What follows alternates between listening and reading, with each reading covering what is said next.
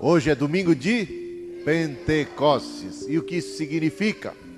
50 dias depois da Páscoa, temos o Pentecostes, uma festa judaica, uma festa judaica que celebrava a colheita, os primeiros frutos, também chamada festa das primícias, e tem tudo a ver com a Páscoa. A Páscoa vem antes, 50 dias depois temos o Pentecostes. Temos a primeira colheita, poderíamos assim dizer, da Páscoa, os primeiros frutos da Páscoa. Os primeiros frutos da Páscoa. A Páscoa gerando Pentecostes. Sabemos que Cristo transformou a Páscoa judaica na sua própria Páscoa. Ele, o Cordeiro de Deus que tira o pecado do mundo, foi imolado, sacrificado, morreu, ressuscitou, e aí temos a Páscoa cristã, como Cristo, a semente. E ele dizia assim: se o grão de trigo não cair em terra, morrer, ele não vai poder dar fruto, mas se morrer, ressurge germina e dá muito fruto. E os primeiros frutos deste Cristo, semente da vida plantada aqui na terra, se viu em Pentecostes. 50 dias depois, não por acaso, não por acaso, se dá o derramar do Espírito Santo, gerando vida gerando vida. E quanta vida, e que vida abundante. A igreja nasce com o derramar do Espírito Santo. Três mil se convertem como resultado disso, uma igreja que se expande. Os primeiros frutos, meus irmãos, se os primeiros frutos já são tão maravilhosos, o que não será a plena colheita, né? Mas a gente já se alegra com os primeiros frutos? Ou não? Quem aqui é fazendeiro ou entende um pouco de fazenda sabe que quando temos a primeira colheita, sempre se faz uma festa. Já é motivo de muita celebração. Já é sinal de que todo esforço e tudo aquilo que foi plantado e tudo aquilo já está ali produzindo o devido fruto. E é também um sinal de esperança, de que a plena colheita está por vir. A plena colheita só acontecerá por ocasião da segunda vinda de Cristo mas no Pentecostes o Espírito derramado, produto do Cristo, produto da Páscoa, produto da cruz, a gente já pode experimentar hoje, já é uma realidade. E diz lá,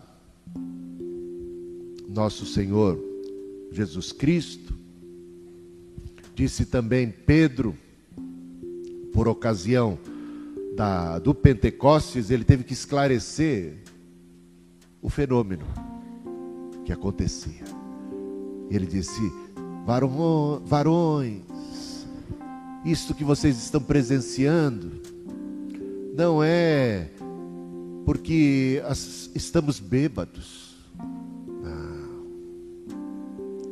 Isto é um cumprimento profético. O profeta Joel já havia anunciado que chegaria o dia, eis que nos últimos últimos dias, diz o Senhor, derramarei do meu espírito sobre toda a carne. E era isto que estava acontecendo. Cumprimento profético, sinal dos tempos. Irmãos e irmãs, estamos vivendo os últimos dias, estamos vivendo o tempo do Espírito Santo, o tempo da graça de Deus, onde o Espírito é derramado sobre toda a carne. Eu convido você a abrir a sua Bíblia aqui em Ezequiel capítulo 36. Abra aí comigo. A partir do versículo 25. Eis aqui uma outra profecia. Temos a de Joel, capítulo 2. E temos também a profecia de Ezequiel, capítulo 36, versículo 25. Versículo 25, 26 e 27.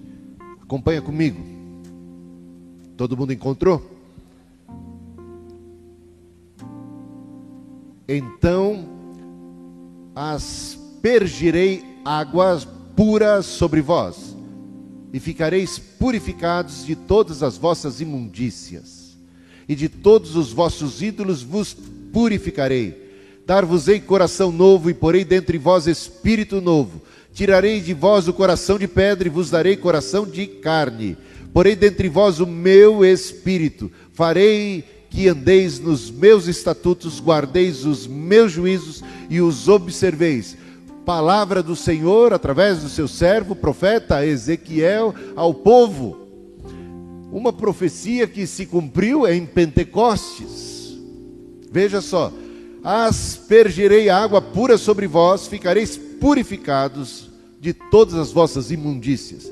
Dar-vos-ei coração novo, e porei dentre vós espírito novo. Versículo 27. Porei dentre vós o meu espírito, e farei com que andeis dos meus estatutos. Acompanha comigo aqui. Duas referências, duas coisas que Deus prometeu aqui: aspergir água pura e, e dar do seu espírito. Quando Jesus conversou com Nicodemos, Jesus disse que Nicodemos deveria nascer de novo. Nicodemos não entendeu que espécie de nascimento era esse. E Jesus esclareceu: é necessário nascer da água e do Espírito. Jesus claramente se referia à profecia de Ezequiel aspergerei água pura e colocarei dentro de vocês o meu espírito. Vocês vão ter um novo coração. Um novo coração. Vocês vão nascer de novo. E vocês vão nascer de novo através da água e do espírito. Eu vou aspergir. Eu mesmo disse o Senhor: vou derramar água pura sobre vocês e vou purificar vocês de todos os seus pecados, de todas as suas práticas pecaminosas. E vou trocar o coração de vocês. E vocês vão ter um novo coração. Eu vou colocar o meu espírito em vocês. Isto é o novo nascimento. Tem que nascer da água e do espírito. Você já nasceu da água e do espírito? É, Para ver o reino dos céus, tem que nascer de novo. E é essa obra de Cristo: nascer da água e nascer do espírito da água e do Espírito. A água que purifica, que limpa, que lava, que regenera. E o Espírito que vivifica, que renova, que capacita para uma nova vida. Para fazer a vontade de Deus, a gente precisa da força de Deus, não é mesmo? Dá para fazer a vontade de Deus na nossa própria força? Não dá. Mas Deus não nos deixa apenas um mandamento, uma direção, e diz para a gente: se virem. Olha, o caminho é esse aí. O jeito certo de fazer é isso. O correto é isso. O errado é aquilo. Façam certo, não façam errado. Se virem. Não ele prometeu. Ele viu que o povo não conseguia cumprir a vontade de Deus na sua própria força. Ele viu que nós, seres humanos, estávamos mortos dos nossos delitos e pecados, e ele profetizou. Ele disse: Eu vou mudar o quadro. Eu vou fazer com que vocês andem nos meus caminhos, eu vou ser a força de vocês. Eu vou limpar vocês de toda a culpa do pecado. Eu vou lavar a alma de vocês. Eu vou derramar, eu vou aspergir água pura sobre vocês, e mais que isso, eu vou pôr o meu espírito dentro de vocês, para que vocês possam andar nos meus caminhos. Eu vou fazer com que vocês andem nos meus caminhos. Quem quer andar no caminho do Senhor? Saiba que você não está sozinho, que isso não é um esforço unilateral da sua parte. Deus é que começa em nós o querer e o realizar. Ele é a nossa força. E o Pentecostes é isso. É o cumprimento profético de que Deus estaria conosco todos os dias até a consumação dos séculos. Jesus não nos deixou órfão, ele nos enviou seu espírito, e o seu espírito conosco é força para uma vida nova. É força para renovar a nossa mente, renovar o nosso coração. Bom, vamos falar do Espírito Santo.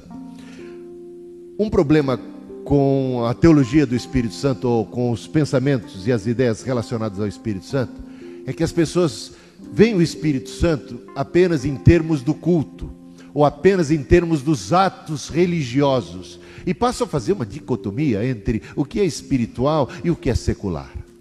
Então o Espírito Santo estaria relacionado a todas aquelas coisas espirituais, como as entendemos, a oração, o louvor, o culto. Está entendendo? Os dons espirituais, muitas vezes entendidos apenas em termos da nossa ação dentro da congregação. Como se o Espírito Santo se restringisse a esse universo do culto, da igreja, da congregação, dos atos litúrgicos. Mas esta é uma ideia reducionista do Espírito Santo, que pelo jeito não encontra ressonância no texto de Ezequiel que acabamos de ler. Ezequiel 36, versículos 25, 26, 27 e principalmente 27, claramente mostra: Eu vos perdi água pura, vocês vão ser purificados, limpos. Eu vou colocar o, o meu espírito, vocês vão ter um novo coração, vão ter o meu espírito. E tudo isso para quê? Para quê? Está lá a resposta no versículo 27. Para que sejam capazes de andar, fareis com que, farei com que andeis no, nos meus caminhos, que cumpram os meus estatutos, os meus mandamentos. Perceba que ele não está falando de culto. Está entendendo?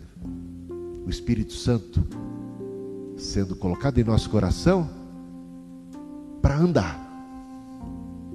Para você andar nessa vida. Nessa vida. O Espírito Santo relacionado à vida como um todo. A vida. Não ao culto. Embora o Espírito Santo tenha tudo a ver com culto, tá? Tem tudo a ver também com dons, mas ele tem muito mais a ver com a vida. É com a vida, é com seus atos cotidianos, é com a sua profissão. Opa, mas o que tem a ver o Espírito Santo com a minha profissão? É com o seu relacionamento conjugal. O que, que tem o Espírito Santo a ver com o meu relacionamento conjugal? É com o seu com os relacionamentos pais e filhos, é com os relacionamentos de amizade, é com os relacionamentos profissionais, é com toda a vida, com tudo que a gente faz. Tem um texto da Bíblia que diz assim: seja comer, beber ou fazer qualquer outra coisa, tudo seja feito para a glória de Deus. Você sabe qual é o lugar mais difícil de ser cristão? Qual é o lugar do mundo? Pode examine o mundo inteiro. O lugar no mundo mais difícil para ser cristão. Conhece?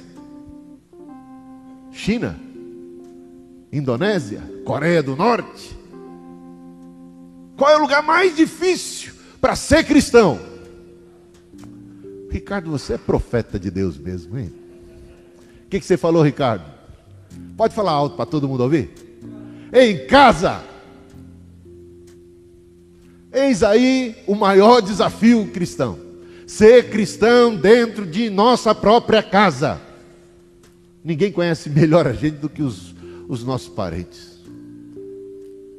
Então, eu fico imaginando o seguinte: tem o Espírito Santo. Aqui na igreja, eu falo em línguas, profetizo danço, dou pirueta, cambalhota, sim, êxtases e tudo mais. Aí vou para casa, é lá que o diabo me pega.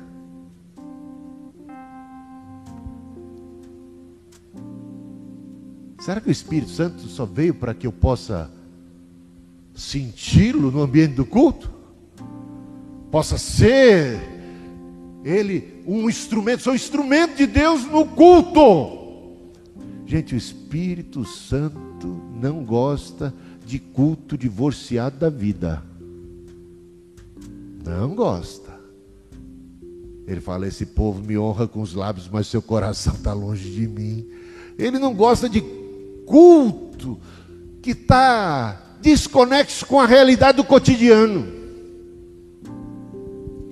Como é que você cultuou a Deus hoje? Você devia estar cultuando a Deus desde que você acordou, até nos seus sonhos, digamos assim. Você já começou o dia dando louvores e glórias ao nome de Deus, quando você pegou o primeiro copo d'água e tomou um café. Não é aquela formalidade. Olha, eu não sou contra a formalidade. Orar, agora vamos orar pela refeição. Eu acho que isso é bonito e deve ser feito uma prática, um bom costume. Agora, é possível fazer isso sem coração. Concorda comigo? Fazer isso só porque aprendemos. Aprendemos, chegou a hora, deve se agradecer e a gente agradece, mas o coração não está agradecido. É só da boca para fora. Isso é um problema. Agora, e aquela atitude de espírito, de alguém que consegue ver a boa mão de Deus na sua vida, de que consegue enxergar Deus em cada coisa, que, a, que tributa a Ele louvor e honra e glória por tudo que tem. Aliás, não é isso que diz o apóstolo Paulo? Caminho para ser cheio do Espírito Santo. Quem quer ser cheio do Espírito Santo? Levanta a mão bem alta e dá um glória a Deus. Olha o caminho que o apóstolo Paulo ensina. Enche. Não vos embriagueis com vinho, mas enchei-vos do Espírito Santo. Como? Como é que ele diz que podemos e devemos ser cheios do Espírito Santo? Enchei-vos do Espírito Santo. Ele fala, falando. É falando com Deus? Também. Mas ele diz, falando entre vós. Com salmos, hinos e cânticos espirituais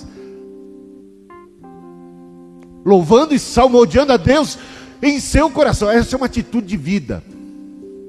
Gente, é óbvio que devemos interpretar isso adequadamente. Não é para você ser uma matraca, falando o tempo todo, não é? Mas a ideia é no relacionamento que se dá a plenitude do Espírito Santo. Como nós conversamos. E é dentro de casa. Como é que a gente conversa dentro de casa? Como é que a gente conversa com a esposa, com o marido, com os filhos? Qual é a nossa atitude? John Wesley, um dos homens mais consagrados ao Senhor da história. Ele era bem rigoroso com algumas coisas, sabe? Muito rigoroso. Ele não gostava de anéis. Ele achava que não deveríamos usar anéis para ostentar. Ele não gostava. E um amigo dele sabia muito bem que ele não gostava de anéis. E tinha uma irmã na igreja que tinha um anel para cada dedo. E próximo ao Wesley estava aquela irmã ali ostentando um anel em cada dedo. O amigo cutucou Wesley, como se fosse no banco de trás, a irmã ali na frente com sua mão. E o amigo cutucou. E aí, Wesley, cochichando assim baixinho, o que, que você acha da mão da irmã? Provocador, né? Provocador. Wesley olhou, e mesmo sendo essa pessoa que tinha tantos senões em relação ao uso de anéis, Wesley respondeu assim: lindas mãos. Lindas mãos. O que isso significa? Significa que quando o Espírito Santo está no coração da gente, o nosso olhar também muda. Nosso olhar muda. Ele, ele não é mais um olhar de juízo, de superioridade e de condenação. Muda a nossa boca, muda o nosso olhar. Também deixa de ser um olhar malicioso e cobiçoso. deixa de ser.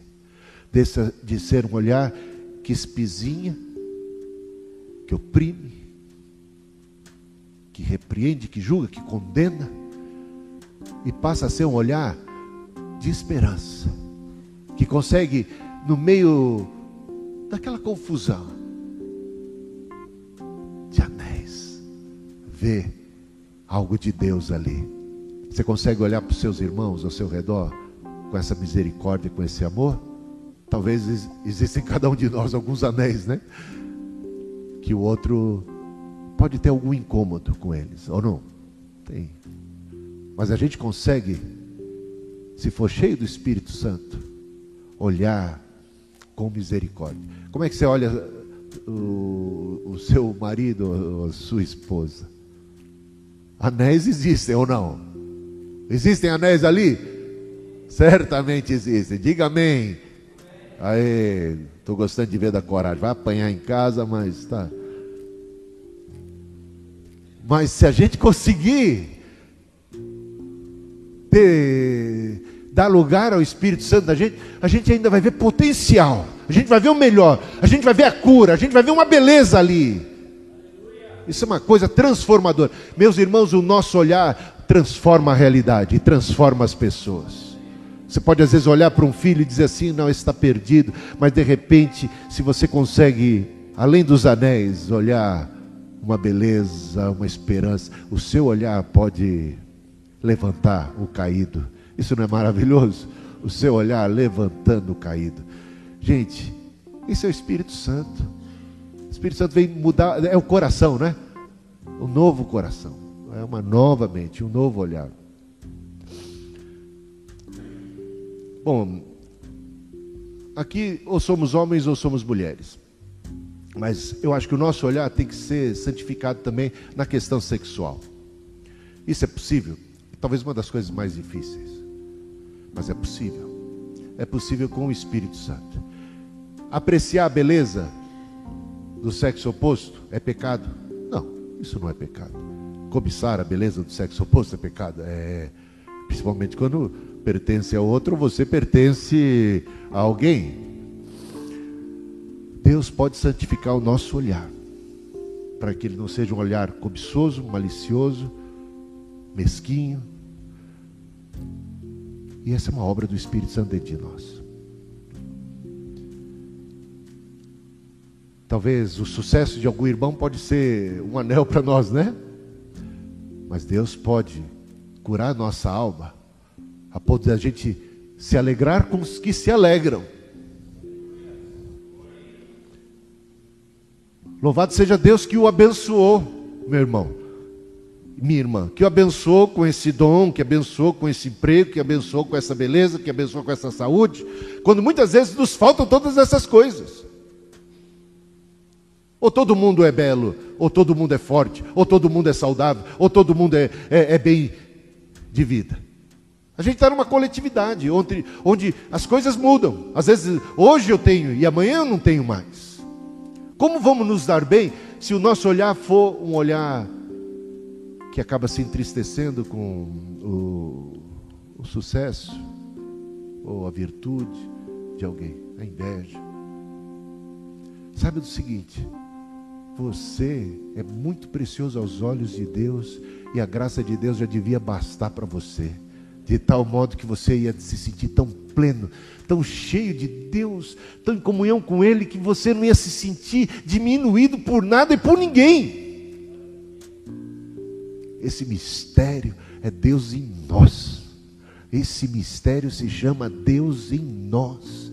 E quando Deus está em nós, apesar das privações, apesar de tudo, o milagre acontece e nós não nos sentimos por baixo de nada e de ninguém, e também nem necessariamente superiores. Só nos sentimos devidamente amados pelo Senhor, e a nossa alma é curada, e o nosso olhar é um olhar benigno, maravilhoso. E no culto, o que é que deve rolar no culto? Alegrai-vos com os que se alegram, chorai com os que choram.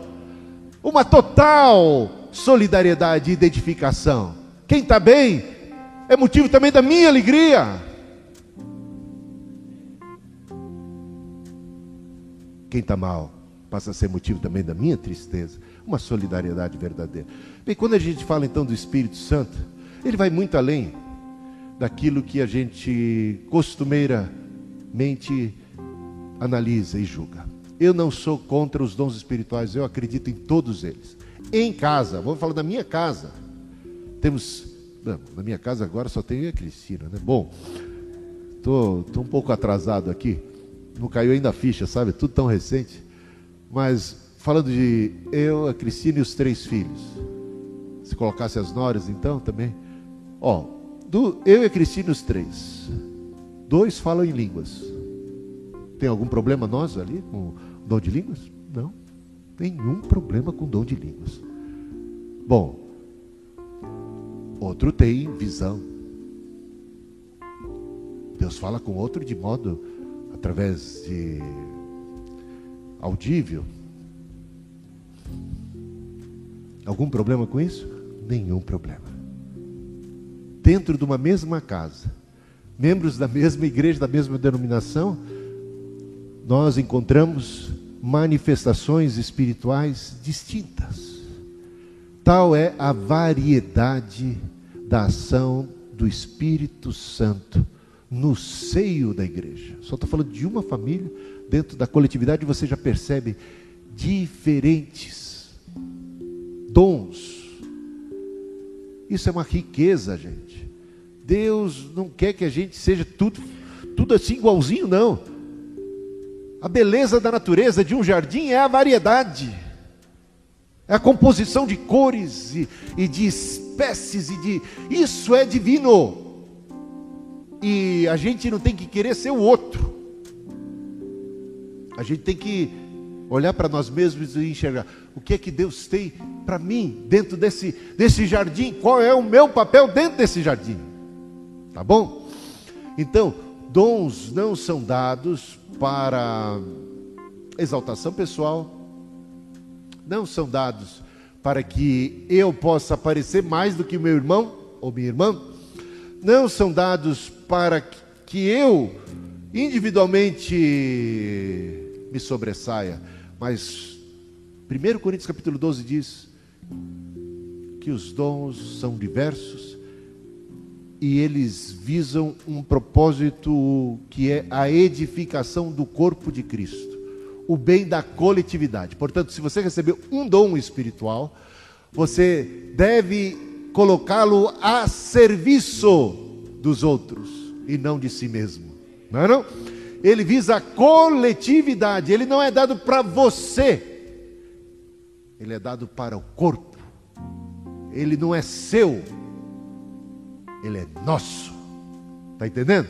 É para o bem comum. Essa é uma riqueza que a gente tem que ver. E Paulo trabalha isso como cada um de nós parte um membro do corpo de Cristo e um é olho, outro é boca, outro é mão, outro é pé. E a tendência é o pé se sentir por baixo. Não, é não. Muitas vezes o pé quer ser mão, a boca quer ser olho, o olho quer ser boca. Mas Paulo, trabalhando isso em 1 Coríntios capítulo 12, ele diz: Imagina o que seria do corpo se todo o corpo fosse mão. Imagina o que seria do corpo se todo o corpo fosse boca. Meus irmãos, Deus distribui os dons como lhe apraz e não como nos apraz. Não somos nós que determinamos os dons que nós vamos ter, é Deus em Sua soberania, e isso faz com um propósito a edificação do corpo. É como a formação de um time. Por melhor que seja o Neymar, 11 Neymar não formam um time. Concorda comigo? O melhor time do mundo não é 11 Messis. Por melhor que seja o Messi, o melhor time do mundo não é 11 Messis. Um bom técnico poderia facilmente superar um time formado por 11 Messis que não seria bom na marcação, que não seria bom no gol. Você está entendendo? Deus, na sua soberania, dispôs os dons de acordo com o lugar que Ele tem para cada um de nós dentro disto que é o corpo de Cristo.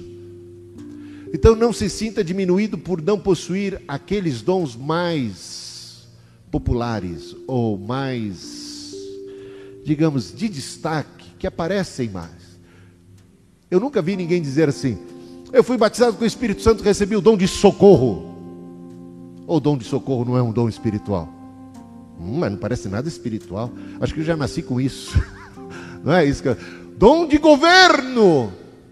Gente, a igreja precisa de dom de governo, dom de discernimento de espírito, sabedoria.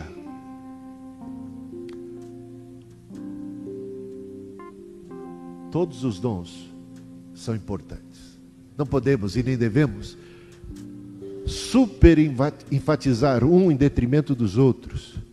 E é tudo obra do Espírito Santo. Então, se é Deus que está agindo em você de uma determinada forma, é isso que importa. Não importa que Deus age em você da forma que as pessoas dizem que tem que ser, ou que você acha que tem que ser.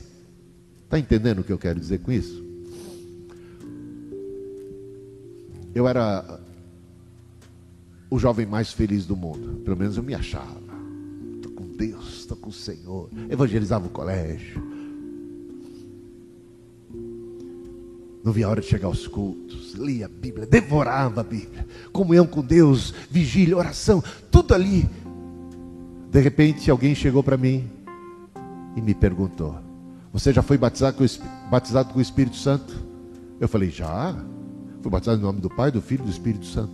Aí ele falou assim: Você falou em línguas? Eu falei: Falar em línguas? Não. Como é que é isso? Ah, então você não foi batizado com o Espírito Santo. A partir daquele dia, o jovem mais feliz do mundo passou a ser o jovem mais infeliz do mundo. E fui conversar com meu irmão lá, o Celso. Falei: Celso, nós não temos motivo para ser alegre porque a gente ainda não foi batizado com o Espírito Santo. Ele foi na minha conversa. Falei com meu outro amigo, Nilson. Falei com outro amigo, Marcão. E nós que evangelizávamos o colégio, que fazíamos tantas, tantas coisas, estávamos tão felizes em Deus, paramos tudo, porque ouvimos dizer: é necessário permanecer em Jerusalém até que do alto seja revestido o Espírito Santo. Você não tá, tudo que você está fazendo, está fazendo na carne, tem que parar com tudo. Parei, porque eu não falava em línguas, gente. E comecei, lembra disso, Celso? Quanto tempo? Anos. Sabe o que é anos inculcado, triste, buscando. Toda fórmula de bolo para falar em línguas eu segui, arrisca. Mas pense num camarada ruim de falar em línguas, é esse que está aqui. Gente, não foi por falta de fé. Quanta fé. Aí você fala, ah, você devia ter jejuado mais. Puxa, jejum toda semana, não é, Celso? Toda E vigília, Celso? Toda sexta-feira uma vigília, quando não tinha gente, organizava. Monte. Falava que era lá no alto do monte que o negócio acontecia. Graveto brilhava, tudo acontecia. Lá estávamos nós subindo aos montes em busca do Espírito Santo.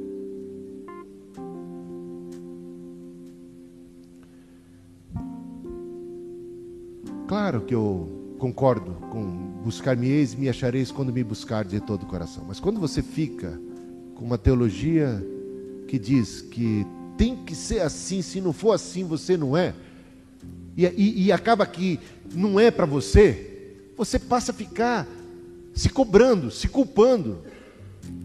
E uma vez eu recebi uma profecia. Ah, gente, agora Deus falou. Celso vai lembrar disso. Meu irmão teve uma revelação. A gente estava no meio de umas profetas assim, que a gente tinha muito em alta cotação. Eu as amo. Mas tinha uma delas ali que era espivitada, sabe? Espivitada, bom, é um negócio assim que sai um pouco da curva. Um negócio meio. Tinha um bicho estranho ali. O primeiro a perceber isso foi o Celso. Só vou contar um negócio, um lance. Eu estava noivo, né? Ia me casar. De repente, esta profetisa mais espivitada da vida teve um arrebatamento. Gente, a mulher foi arrebatada. está de luz. E todo mundo ali, é mistério. O que está acontecendo? Daqui a pouco ela volta. Ela foi ao céu e voltou. E nós, curiosos, lembra disso? Nós perguntamos para ela: o que Deus falou, o que Deus falou, o que Deus está dizendo. Ela se volta para mim com um olhar de muito mistério e cheio de incógnita e pergunta para mim: acabou de chegar do céu, teve lá com Deus e pergunta: você tem certeza que é vontade de Deus que você se case com aquela moça?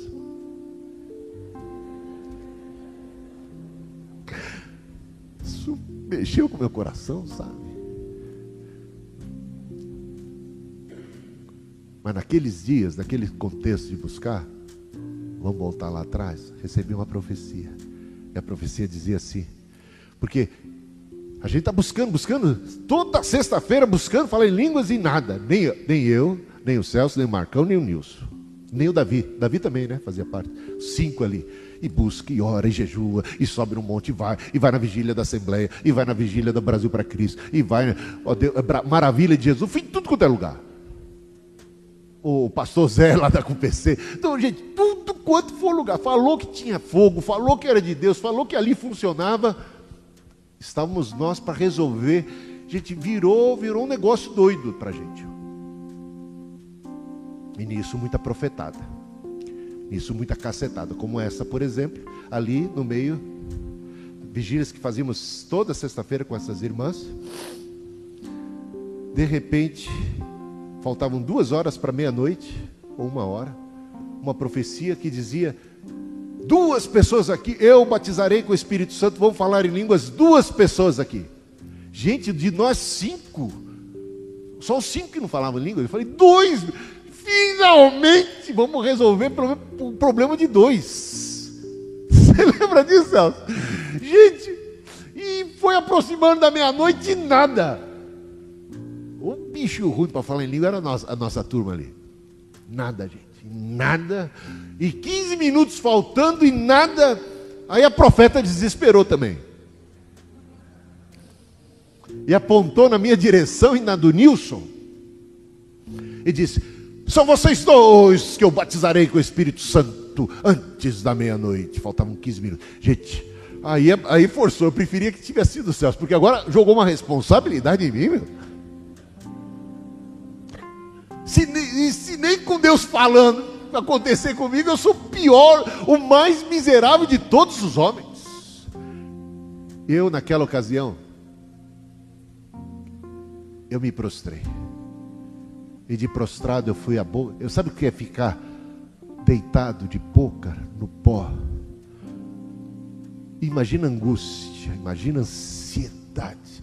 E os minutos passando, e eu chorando e buscando Bateu a badalada da meia-noite e nada, gente.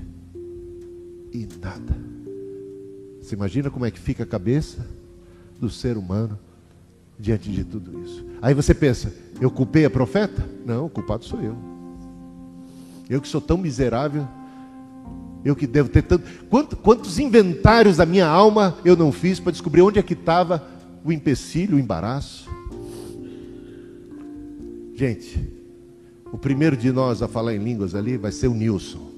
Muitos anos depois, quando a gente saiu, quando a gente um dia entendeu pela palavra que os dons são diversos e que nem todo mundo fala em línguas. Está lá em 1 Coríntios capítulo 12. Por acaso, tem todos o, o, o dom de curar? A resposta é não. Fazem todos os milagres? A resposta é não. Profetizam todos? Resposta não. Falam todos em outras línguas? E meus queridos amigos pentecostais dizem sim. Não. Siga a retórica do próprio apóstolo, você vai ver. Nem todos falam em línguas. É um dom de Deus. Você sabe que mais da metade dos assembleianos nunca falaram em línguas? Eu imagino que esteja no mesmo drama que eu mesmo enfrentei. Agora, o dom de línguas existe? Existe. Você pode falar em línguas? Pode, se esse é o, o desejo de Deus para a sua vida. Se você falar em línguas, vai se sentir mais espiritual do que o outro? Pecado seu. O importante é sermos novas criaturas e deixarmos Deus usar a gente como Ele quer. Como Ele quer.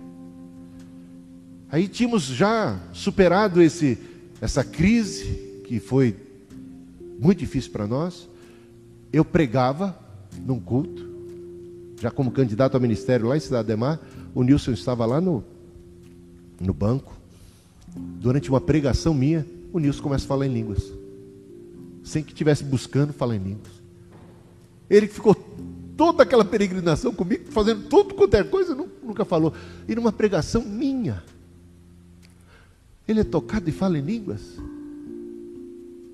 Eu confesso que eu fiquei com um pouco de ciúmes do Nilson. Gente, até hoje, eu espero antes de morrer, Senhor, que eu tenha essa experiência. Mas se não tiver, eu posso dizer para vocês o seguinte: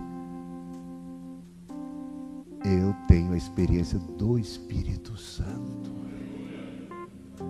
Você está entendendo? E ele age em mim do jeito que ele acha melhor. E eu não tenho que padronizar a ação e a obra do Espírito Santo na vida de ninguém. Eu não tenho que dizer assim, a minha experiência agora vai formatar a experiência dos outros. Não, deixa Deus. Eu acho que eu não falei línguas porque Deus não dá asa à cobra. Então, cobra eu? Talvez. Eu acho que ia ficar metido. Por um tempo. Ia ter que ser chacoalhado por Deus. Para ficar mais humilde. E para não olhar meus irmãos com desdém. Para olhar os meus irmãos como amados, como todos objetos do amor de Deus. Sem maior ou menor. Porque Deus não dá a coisa para a gente ser isso ou ser aquilo. Ajudei vocês aí? É isso aí. Então, resumindo a ópera. Espírito, o Pentecostes é cumprimento de um plano eterno de Deus, profetizado no Antigo Testamento e que encontra cumprimento em Jesus. Jesus que, quando chega nos céus, derrama do seu Espírito, o Espírito é derramado derramado nos nossos corações. O apóstolo Paulo fala: não por obras de justiça praticadas por nós, mas pela Sua graça. Ele nos salvou pelo lavar regenerador e purificador do Espírito Santo que Ele derramou sobre nós abundantemente. Saiba que o Espírito Santo é derramado sobre a igreja sem distinção, sem discriminação. Você tem livre acesso, é para você e é, eu digo, aqui e agora. Aqui e agora. Aí você tem que sentir, tremer. Isso é de menos. Normalmente tem emoção. Eu estou emocionado aqui agora, não estou? Normalmente tem. Mas a emoção é importante? Não. O importante é a obra de Deus. O importante é que Ele te ama. O importante é que ele, ele, ele, tem você como alvo do seu amor, da cruz e do derramado Espírito. E é para você, não se sinta diminuído, toma posse, aproprie-se. Deixa o Senhor trabalhar. E entenda que o Espírito Santo tem a ver com o seu cotidiano. O importante do Espírito em nós é como vai ser a nossa casa. O importante do Espírito em nós é como vai ser o nosso ambiente de trabalho. O importante do Espírito em nós é como vão ser todas as nossas relações, todas as nossas ações e como nós lidamos e enxergamos a boa mão de Deus em tudo. Amém? E amém. Tem aquele hino, né, Marcos? Dá para sair agora? Ó? A Viva no Senhor? Ou está lá pronto? Então vem cá, vamos cantar. Esse hino marcou a minha vida. Eu que buscava falar em línguas, eu que buscava tudo e, e não encontrei. Um dia, num culto como esse, cantávamos no encerramento: A Viva no Senhor, eis nossa petição. Ateia, ateia o, o fogo do alto céu em cada coração. Gente, Deus ouve os nossos louvores quando você canta de coração. Deus ouve a sua oração. Deus vai se manifestar a você. Deus vai se manifestar do jeito que Ele quer, na hora que Ele quiser. Saiba que a sua oração está sendo respondida. E ele me visitou naquela madrugada de uma maneira tão poderosa que eu precisei pedir para parar. Foi uma experiência arrebatadora. E Deus faz isso e tem isso para nós. E é também uma experiência que muda o curso da minha vida. Vamos cantar juntos? Coloquemos em pé. Cantemos ao Senhor. Aviva-nos, Senhor. Ó, oh, dá-nos teu poder de santidade, fé e amor. Reveste o nosso ser. Porque ser cheio do Espírito Santo é ser cheio de Deus. E Deus é amor, e Deus é justiça, e Deus é misericórdia. E é isso que vai caracterizar a nossa vida. O fruto do Espírito é amor, é paz, é alegria, é longanimidade, benignidade, bondade, mansidão, domínio próprio. É isso que é o Espírito Santo. É isso que ele faz na gente. Ele vai mudar o nosso coração, a nossa mente. Ouço o que diz o profeta: Aspergirei água pura sobre vós, e vos purificarei de toda vossa imundícia. Eu vou mudar o coração de vocês de pedra para um novo coração de carne, e eu colocarei dentro de vós o meu espírito e fareis com que andeis nos meus estatutos. Essa é a obra do Senhor. Essa é uma profecia maravilhosa. Obrigado, Jesus, porque em Ti temos o sim para cada uma das profecias do Antigo Testamento. No Senhor encontram cumprimento e do Senhor se estendem para todos nós. Obrigado porque o Senhor nos visita aqui nesta noite, porque o Senhor conhece os nossos corações, os nossos temores, as nossas dúvidas, porque nossa alma está como que desnudada diante de Ti, não há nada oculto. Eis aqui a nossa alma, eis aqui o nosso ser aos teus pés. Aviva-nos, Senhor, eis nossa petição. Atei o fogo purificador, asperge água, Senhor, sobre nós. Lava nossa alma, lava os nossos olhos, lava nossa boca, lava os nossos ouvidos, nossas mãos, nossos pés, lava o nosso coração, renova-nos, Senhor que nossas atitudes,